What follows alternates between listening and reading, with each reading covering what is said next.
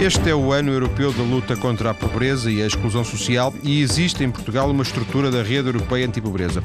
O que se pretende fazer neste ano e se a pobreza pode ser eliminada são algumas das perguntas a fazer a Sandra Araújo, a coordenadora portuguesa da rede europeia. Boa tarde, Sandra. Viva. Olá, boa tarde. Viva. Esta estrutura portuguesa da rede europeia anti-pobreza, onde vocês estão ligados em, em rede em termos europeus, surgiu quando? Eh, a Rede Europeia Antipobreza Portugal surgiu em 1991. A estrutura europeia, a EAPN, European Anti-Poverty Network, surgiu em 1990 e foi a partir de um desafio lançado pela própria Comissão Europeia. Na altura era liderada pelo Jacques Delors e assistia-se a um crescimento dos fenómenos de pobreza e de exclusão social em toda a Europa e havia necessidade de que as organizações que tinham uma intervenção direcionada para a luta contra a pobreza se organizassem e se hum, juntassem numa rede de organizações para defender os interesses das pessoas em situação de pobreza e também reforçarem o domínio de intervenção deste, deste tipo de instituições. E, portanto, foi baseado nesse apelo que um conjunto de organizações não governamentais de solidariedade social se juntaram em Bruxelas para, uh, para a constituição da European Anti-Poverty Network, que, portanto, foi criada em 1990. Esta rede europeia, eh, na, na sua gênese mesmo, em termos de, da rede, uh, juntando vários países, junta instituições que já existiam? Uh, ou, ou é... Sim, também. Uh, foram criadas, portanto, a partir do momento em que, que, é constituída a rede europeia, são criadas estruturas nacionais da rede europeia, portanto, e esse processo é um processo que foi paulatino, portanto, houve países que criaram primeiro, se organizaram e que constituíram as suas redes. Portugal foi um deles que constituiu a rede portuguesa em 1991. Mas existem organizações europeias, neste momento creio que são cerca de 25 organizações, grandes organizações europeias, que já existiam e que também são membros efetivos da própria rede europeia Europeia, como a Federação Europeia de Sobre Sem-Abrigo, das Famílias Monoparentais, a Caritas, as Cruz Vermelhas, grandes organizações que também fazem parte desta estrutura da rede europeia. Esta estrutura europeia global é uma estrutura de coordenação, mais de definição de políticas, mais do que de intervenção no terreno com, com, com ações? Sim, é. Uh, a estrutura, digamos, europeia, que está, que está sediada em Bruxelas, uh, basicamente define-se como um organismo de lobby, de influência política uh, junto das instituições europeias. A grande, a grande missão da rede europeia é, pronto, defender, de facto, os interesses das pessoas que estão em situação de pobreza e exclusão social e também defender também as organizações que lutam para esse fim e ter, influenciar as políticas sociais europeias europeias. E, portanto, essa é de facto a grande missão. Depois, as redes nacionais estruturam-se de acordo com também com cada país. A rede portuguesa fez uma trajetória relativamente diferente de outras redes. Uh, diria que se calhar a rede mais parecida com nós é a rede espanhola também, que também teve um percurso bastante diferenciado, mas neste momento é, da, é a rede mais, mais semelhante à nossa. A rede portuguesa uh, começou por montar uma estrutura uh, assente em três grandes domínios de intervenção o domínio da informação, que é uma área importante da organização e que tinha a ver, estávamos na altura com o lançamento dos, primeiros programas europeus de luta contra a presa, uh, o trabalho também em rede, o trabalho em parceria. A rede montou uma estrutura de informação sobre o que é isto da política social europeia, quais são os instrumentos da política social europeia, quais são as medidas e, e tentar divulgar e fortalecer a informação, o nível de informação sobre, sobre os assuntos europeus relacionados com a presa e a exclusão. Depois há uma vertente também bastante explorada e com grande hum, força na rede, que é a vertente da formação. A rede, neste momento, eh, e desde há longos anos, que é uma entidade também acreditada, como entidade formadora, e tem desenvolvido muita formação, programas de formação dirigidos para os interventores sociais, para os atores sociais. De que género? Uh, estou a falar de hum, desde todas as organizações de, que intervêm no domínio social, sociólogos, assistentes sociais, uh, portanto, todos os operadores sociais, todos os, os interventores sociais. Temos, temos proposto, porque neste momento a rede também cresceu ao longo destes anos, Estamos praticamente no 18º ano de, de Constituição e a rede foi crescendo e foi, foi se aproximando do local e das populações e dos territórios e, portanto, criou estruturas descentralizadas. Neste momento a rede tem 18 delegações, uma em cada distrito do país. E todas essas delegações, onde temos um técnico a tempo inteiro a trabalhar, eh, também têm propostas formativas com base nos diagnósticos que são feitos no território também. De, informação, exatamente, informação, a terceira, formação. A terceira é a linha da investigação e da produção do conhecimento. Essa também é uma linha muito significativa rede tem, ao longo dos vários anos, produzido alguns estudos de investigação, não tanto quanto gostaríamos, havia, havia há bastantes desafios de, ao nível dos estudos, mas não tem sido, não é fácil fazer, até porque os estudos também são caros. O que nós temos feito muito é ao nível de programas europeus, em que entramos não só como parceiros, mas também como entidades promotoras e vamos desenvolvendo alguns trabalhos de pesquisa eh, e de análise de conhecimento dos fenómenos de pobreza e de exclusão social em parceria com países europeus europeus. Portanto, são programas subvencionados pela própria Comissão Europeia. Então, como vocês? Assim, nós, rede portuguesa, temos, não, tem, não temos subvenção europeia. A rede em Bruxelas, a nossa estrutura em Bruxelas, tem, é financiada pela própria Comissão Europeia. A rede portuguesa não. A rede portuguesa tem tem algum financiamento próprio das cotas dos associados. Nós, neste momento, em Portugal, temos cerca de 800, 840, 50 associados. Estes associados podem ser, são maioritariamente organizações, organizações de foro social, mas também temos pessoas em nome individual que também se podem uh, associar e devem à organização. Uh, para além disso, temos um financiamento público do, do, do, próprio Ministério da Solidariedade Social, na medida em que a rede tem acordos de cooperação atípicos com todos os centros distritais do país. E, se bem percebi, vocês não são tanto uma, uma, uma instituição que, ou uma entidade que, que, que presta um serviço no terreno. Uh, com, com, com, com ajuda, com, com intervenção.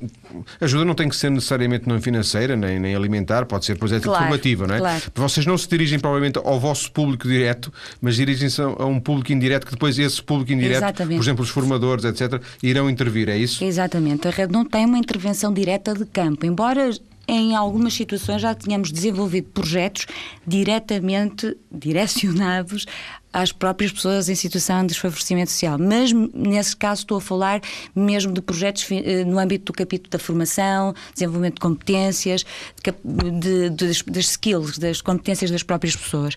Temos feito algum trabalho dessa natureza, mas não é, não é essa a essência do nosso trabalho. O nosso trabalho é muito mais ao nível de capacitação do, do terceiro setor, das, das organizações da economia social e, portanto, das organizações que têm, essas sim, uma intervenção dirigida para a luta contra a pobreza. Portanto, nós e também funcionamos também como grupo de pressão em relação às, eh, às instâncias decisoras. Sim, ao próprio é? Estado português. Exatamente. No fundo, vocês replicam em, em Portugal aquilo que a rede sem, em Bruxelas faz, junto sim, à Comissão Europeia. Sem dúvida, sem dúvida. Existe uma política uh, europeia de combate à pobreza? Existe uma estratégia europeia para a inclusão social que foi lançada, em, foi lançada no ano 2000, no âmbito da estratégia de Lisboa, em que uh, se definiram quatro objetivos comuns uh, para todos os países no âmbito da luta contra a pobreza. E depois cada país, ao longo deste, desta década, destes 10 anos, foi definindo os planos nacionais de ação para a inclusão, que são planos onde se definem um conjunto de instrumentos e um conjunto de medidas de política direcionadas para o combate à presa e à exclusão social. Agora, hum, não é, isso não é propriamente, apesar de ter havido aí uma dimensão importante que não podemos escamotear, em que em 2000 se definem metas específicas e se põe de facto as questões da pobreza na agenda política. E há um compromisso dos Estados os membros eh, quando quando assinaram quando se fez a cimeira de Nice e quando definem a estratégia europeia há de facto um compromisso para a erradicação da pobreza. A estratégia de Lisboa define, essa, define esse compromisso. Mas na verdade o que nós sentimos enquanto organização Rede Europeia Antipobreza é que nos sentimos um bocadinho defraudados quanto a esse compromisso na medida em que ele não foi não foi hum, não foi eficaz eh, houve, houve várias falhas houve várias lacunas, a pobreza, a pobreza em alguns países inclusivamente aumentou. Em, Portugal não estamos em condições de dizer isso porque os dados que estão disponíveis são dados relativos ao ano 2007 e apontam para 1,8 milhões de pobres em Portugal. 18% da população portuguesa, mas são dados, como disse, que se referem a 2000 e 2007 e que se mantém, é um valor, uma percentagem, um valor que se mantém estável desde 2005. Portanto, esse valor mantém-se estável. Nós admitimos, e, e tudo nos leva a crer, que com o impacto da crise de 2008 e com que ainda se está a fazer sentir, ainda não saímos propriamente da crise, que provavelmente estes, estes números se agravaram no, nestes últimos mas, anos. Mas não acha que medir uh, um número de, de, pobres ano a ano pode dar-nos uma visão enviesada em vez de, por exemplo, fazer isto em, em, agregados de 10 anos ou uma década, ou, para termos uma noção mais clara, porque depois pode haver um ano para baixo, um ano para cima. Não, há aqui uma decalagem importante. Eu estou os, os números que neste momento nós dispomos são números de 2007. Nós estamos em 2010. Sim. Está aqui uma decalagem de 2, 3 anos. Face, por exemplo, à década de 70 ou à década de 80 em Portugal ou à década de 60, eh, nós estaríamos melhor hoje, estaríamos pior. Uma década eu, permite. Sim. Eu posso lhe dizer que uma década, precisamente, e reportando-nos, por exemplo, a, a 2000, estamos em 2010, e houve um aumento de 10 milhões de pobres, cerca de 1 milhão por ano na Europa. Nós em 2000 tínhamos 68 milhões, neste momento temos 79 milhões. Portanto, é para Sim, perceber que numa dúvida. década cresceu numa média de um milhão por ano de pobres em toda a Europa. Isso terá a ver também com a integração de novos países na União Europeia? Sim, sem dúvida, também contribuiu. A entrada de, de, novos países também contribuiu. Porque os mais ricos já cá estavam e os mais pobres é que entraram. Sim, mas os mesmos mais ricos têm produzido pobreza. Essa é que é a grande questão. E, e a verdade é que Europa, é, é, esta recessão económica que se faz sentir, é uma recessão económica que, que, que despertou e que surgiu em 2008, porque houve um período, eh, dos primeiros cinco anos da década, foram períodos de, de, de alguma prosperidade económica, não foi sempre recessão económica. E mesmo dentro desse período de prosperidade, a Europa gerou pobres. Portanto, há aqui alguma coisa que não está. Muito mais havendo assim. este compromisso para a erradicação da pobreza. Exatamente, é? e por isso é que 2010 é tão importante, porque é precisamente o momento, e a rede europeia, isto convém também eh, sublinhar isso, que a rede europeia, a nível europeu, eh, lançou em 2007, 2008, um desafio à própria Comissão Europeia para uh, designar o ano 2010 como ano europeu de combate à pobreza. Portanto, foi alguma também, aqui exercemos alguma pressão política para isso, para que este ano fosse instituído o ano europeu de combate à pobreza, porque nos parecia inevitável que houvesse uma profunda reflexão sobre, sobre as estratégias, sobre as políticas e sobre a eficácia dessas políticas eh, e, sobretudo, pensar um, repensar, se calhar, o modelo europeu e os sistemas económicos que, presentes na, na, União Europeia. E quando, quando se decreta, entre aspas, se institui o, o ano 2010 como, este, como ano europeu de, de luta contra a pobreza, uh, criam-se expectativas, naturalmente, não é? Eu, nós temos muitas, sem dúvida, e gostaríamos que essas expectativas fossem disseminadas por mais, por mais pessoas e que este ano fosse incorporado por todos os cidadãos europeus. Expectativas realistas, digamos assim. Uh, sim, temos muitas expectativas. É verdade que o ano é uma. O ano, a designação do ano é uma mensagem política também da própria União Europeia, não é? Os objetos. Portanto, com valor simbólico. Tem um valor simbólico muito, muito forte. Obviamente que aqui, ao, ao, se declarar o ano como o Ano Europeu de Combate à Pobreza, está-se aqui a pretender, no fundo, reforçar este empenho da União Europeia eh, no, na construção de uma Europa mais igualitária, mais equitativa, mais solidária e mais justa. É esse também um, um grande propósito do ano. E, por outro lado, reconhecer o direito das pessoas em situação de pobreza a viver com dignidade. Portanto, essa também um dos grandes objetivos do ano. Isso é possível? Claro que é. Em, em, situação de pobreza, viver com dignidade? Não, não, não é. É possível é que as pessoas não vivam todas em situação de pobreza. pobreza claro. Essa é, que é, outra, sim, sim, é outra história diferente. Agora, Eu tinha interpretado mal a, a sua afirmação. Sim. Uh, é possível, eh, é possível e devíamos, eh, devíamos e queremos e nós queremos a nossa luta, a nossa causa passa por construir uma sociedade em que toda a gente tenha acesso a direitos e aos bens, não é? E que não haja discriminação de determinados grupos sociais. E isso é possível, basta haver vontade política também para isso. Obviamente que hum, que passa muito pelas orientações políticas, económicas, mas também passa pelo comum dos cidadãos, porque muitas vezes eh, é preciso perguntar-nos a nós próprios até que ponto estamos disponíveis para, para contribuir e para dar, individualmente também, para, uma, para a construção de uma sociedade mais equitativa. Sandra, uma das razões que, que justificam, justificaram esta conversa, eh, eu tinha uma noção muito rápida da, da, da, rede europeia. Tinha a noção que a rede europeia tinha um papel na, na área da informação, como, como acabou de dizer. Porque, e acho isso interessante, embora, claro, se pudesse pensar que vocês andam no terreno e faziam campanhas e etc, etc. Porque, na verdade. Também as fazemos. Sim, mas uh, não, não é o vosso objetivo direto, tanto quanto percebi. Porque um, os pobres são um público esquecido. Eles são 1 milhão e 800 mil em Portugal, mas não, não vou dizer que não dão votos, não é isso, mas uh, não, provavelmente não consomem, uh, são maus consumidores, não têm dinheiro. Uh, são um alvo. A comunicação social não se interessa muito por eles porque eles provavelmente não consomem, também não compram jornais, se calhar não. Enfim, pronto, não, não têm dinheiro para. Enfim, pronto, temos aqui um ciclo vicioso. Eles, eles são um público desinteressante e, portanto, por se tornarem desinteressantes, são esquecidos. E o que faz com que se fale pouco da pobreza.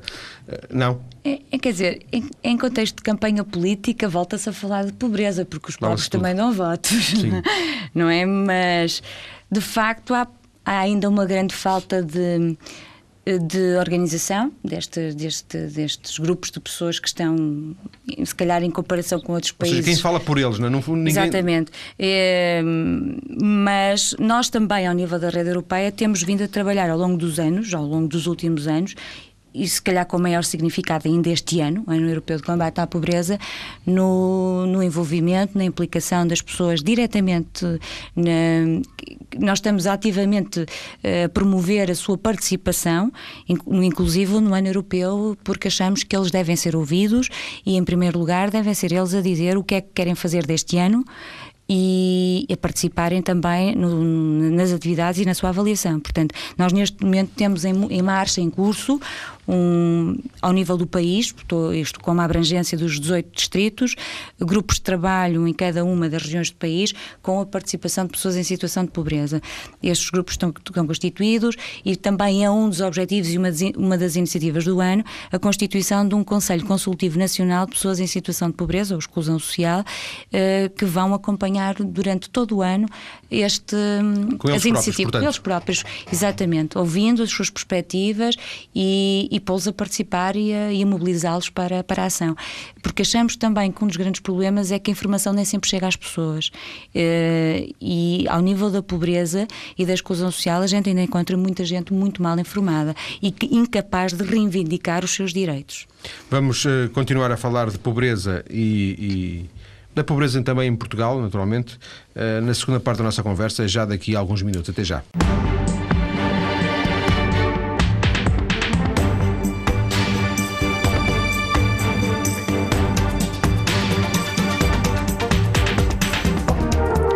Estamos hoje a falar de pobreza porque 2010 é o ano europeu da luta contra a pobreza e a exclusão social. Em estúdio, a coordenadora em Portugal da Rede Europeia de, contra a Pobreza e precisamente da Rede Europeia contra a Pobreza, eh, Sandra Araújo.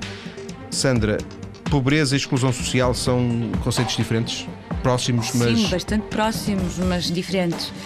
Uh, digamos que a pobreza é mais está relacionada com uma situação de carência, não é? de recursos considerados uh, básicos no, numa sociedade e que interferem na qualidade de vida das pessoas.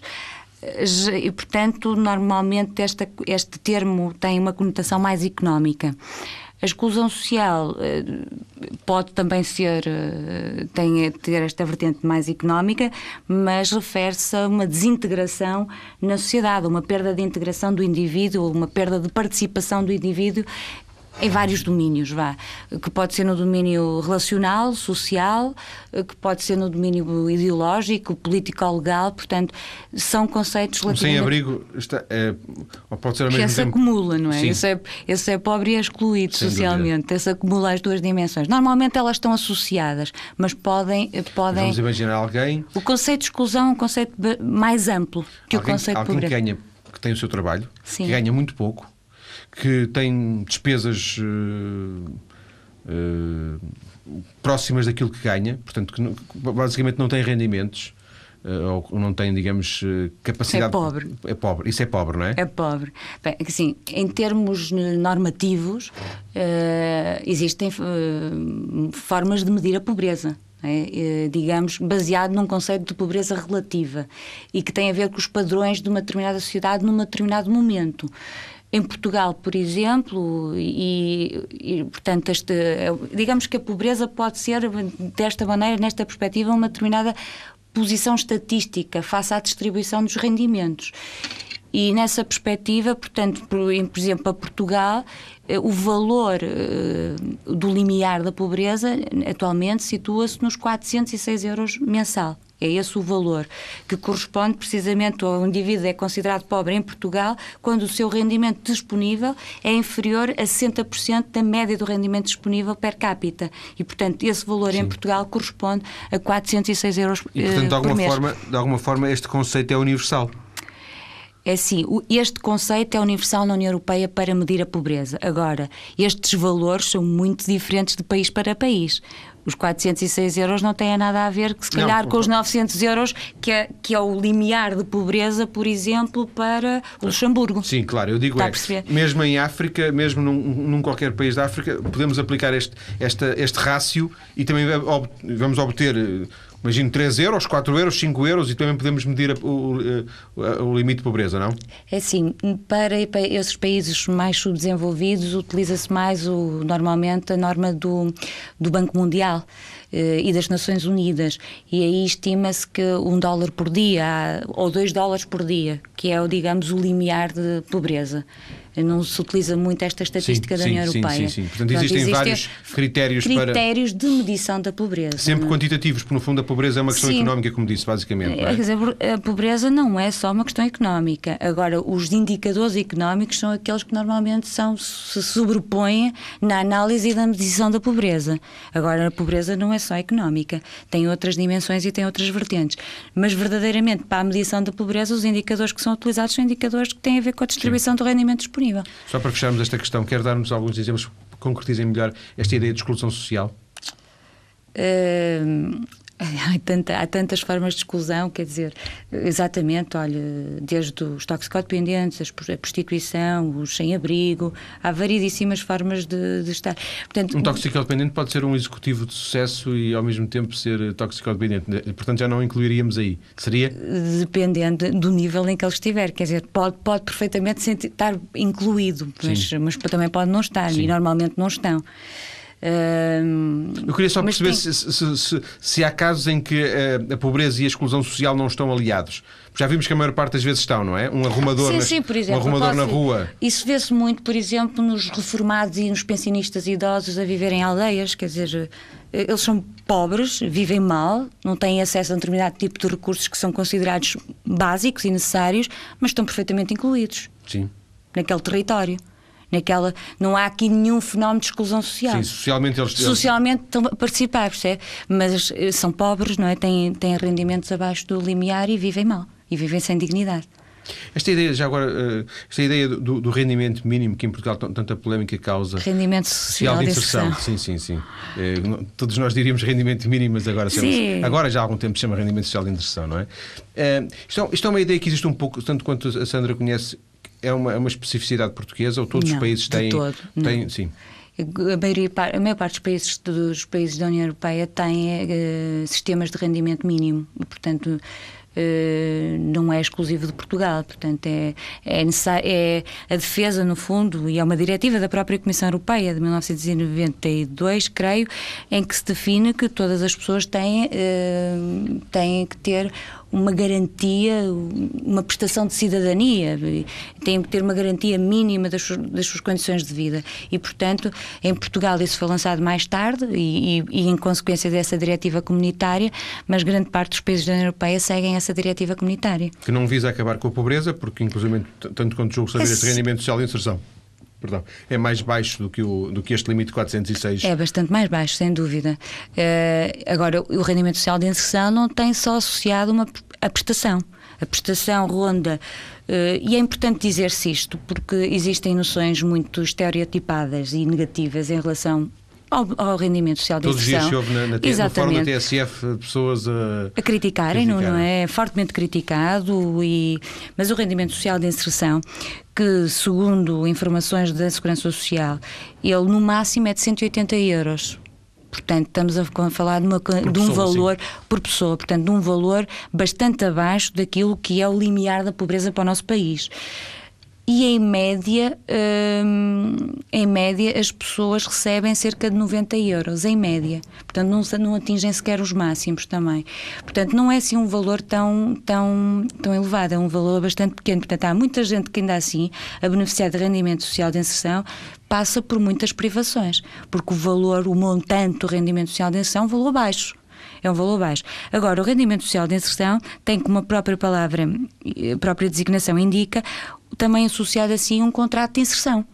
Um objetivo é que trabalhar com estas pessoas no sentido de prover e de apoiá-las na construção de um projeto de vida, de um projeto de inserção. E isso é que, a meu ver, tem sido difícil operacionalizar.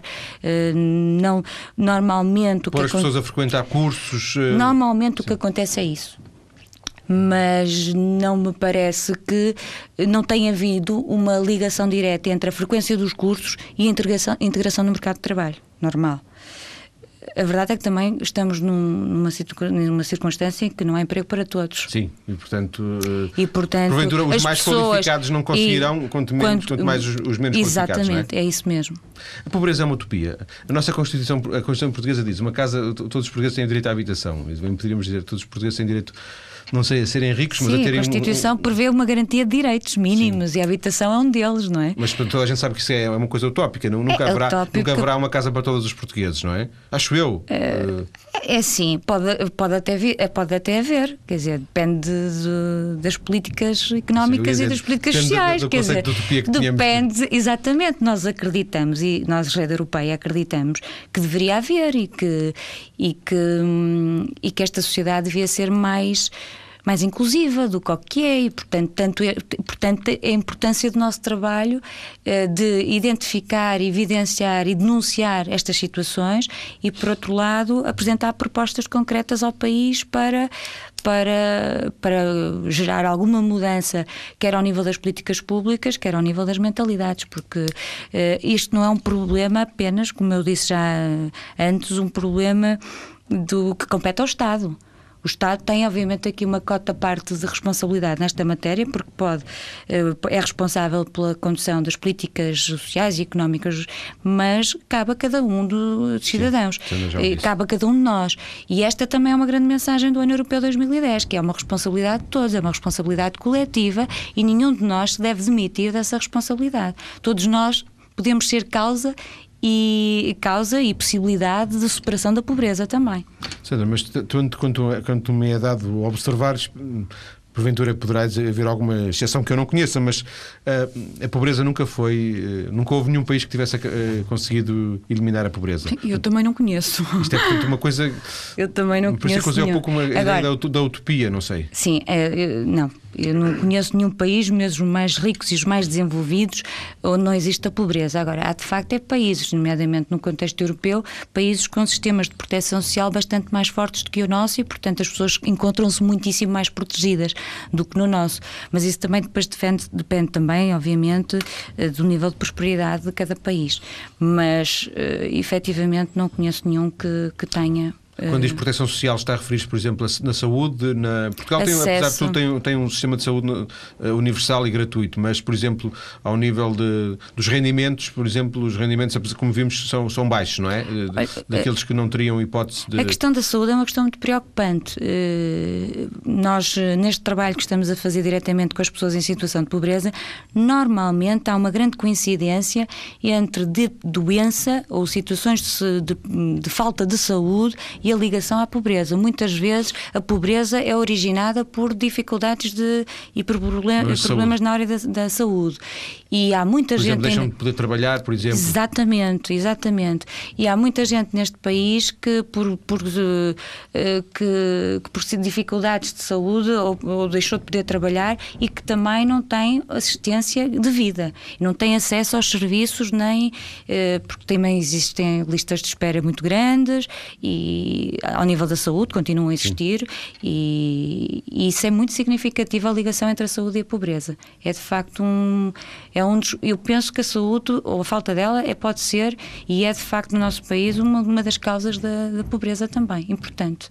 Mais do que o, o, rendimento social de inserção ser 200 euros ou 250, porventura. Se calhar as pessoas prefeririam. 200, não, não, mas 200 ou 250 okay. ou etc. Claro, claro. Não, prefeririam... depois está aqui outro domínio que eu penso que no domínio da educação devia haver uma grande aposta também no domínio da educação para cabimentar as pessoas, eh, os jovens e as crianças eh, que estão em formação, porque nem todos têm as mesmas oportunidades e, portanto, eu acho que devia haver aqui uma, uma grande aposta na qualificação das pessoas e na formação e na educação, porque se as pessoas estiverem mais preparadas, e mais uh, a probabilidade de encontrarem eventualmente emprego ou melhores empregos. Mas existe a ação social escolar, não é? Sim, existe, mas isto é um, um, paliativo, digamos, é para aquelas situações, é pronto, a ação social escolar tem a ver com aquelas bolsas e tem a ver com, com a alimentação que é, que é fornecida às crianças que precisam desse apoio, mas estou a, estou a falar num investimento sério na educação de, dos jovens que é, eu acho que tem sido Mas está uma a falar genericamente ou dos gener... jovens? De, de... Genericamente, genericamente, porque eu penso que a educação uh, e a falta de qualificações é também uma, uma das grandes causas da pobreza do nosso país, também as baixas qualificações. E, portanto, nós devíamos seriamente ter como prioridade as questões da educação. Sandra, o pretexto para a nossa conversa foi o ano europeu ou é o ano europeu, que, que, está a começar agora, estamos no início de janeiro. Porventura chegaremos, não sei se eu sou ser pessimista, mas chegaremos ao final do ano e não, ter, não, não, não, não, terá acontecido muita coisa. Estou, estou enganado? Não, eu penso que não, eu julgo que não, pelo menos no que depender da rede europeia anti-pobreza, nós potenciamos fazer muita coisa. Nós temos já vários projetos em curso, em marcha.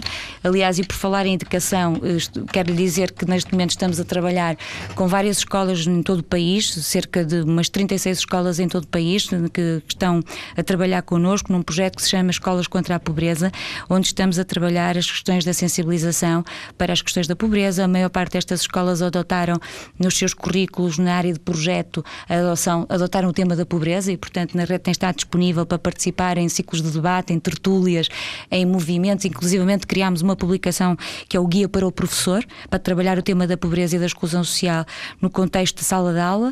Eh, para além deste projeto, temos um outro muito importante importante que é o lançamento de um livro infantil-juvenil uh, e estamos a tentar mobilizar vários escritores infantil-juvenis para, para a publicação deste livro. A nossa ambição mais elevada é que este livro, depois de ser publicado, seja inclusivamente incluído no Plano Nacional de Leitura. Também temos uma agenda que marca e assinala o ano europeu e, e estamos a trabalhar, como lhe disse, no âmbito das com as pessoas em situação de pobreza. Vamos ter e esperamos fazer uma cimeira nacional ainda em outubro, que é a Focus Week, eu há pouco não, não tive a oportunidade de falar, ao nível europeu, todos os países vão ter uma semana dedicada ao tema da pobreza e exclusão social. E aqui será em essa, outubro? Essa semana em Portugal será de 4 a 10 de outubro. Então, pelo menos nessa altura, Sandra, falar-se-á de pobreza. Se não for antes, voltaremos a falar, porventura, na, nas, nas, notícias. Diga, diga. Eu gostaria que se falasse durante todos os dias do ano. Vamos pelo menos para, pelo menos para outubro. E, e espero o contributo dos jornalistas e da TSF, sem dúvida. Agradeço a Sandra Araújo esta conversa a propósito. Muito foi esse o ponto de partida do ano europeu da luta contra a pobreza e a exclusão Social. Obrigado. Muito obrigada.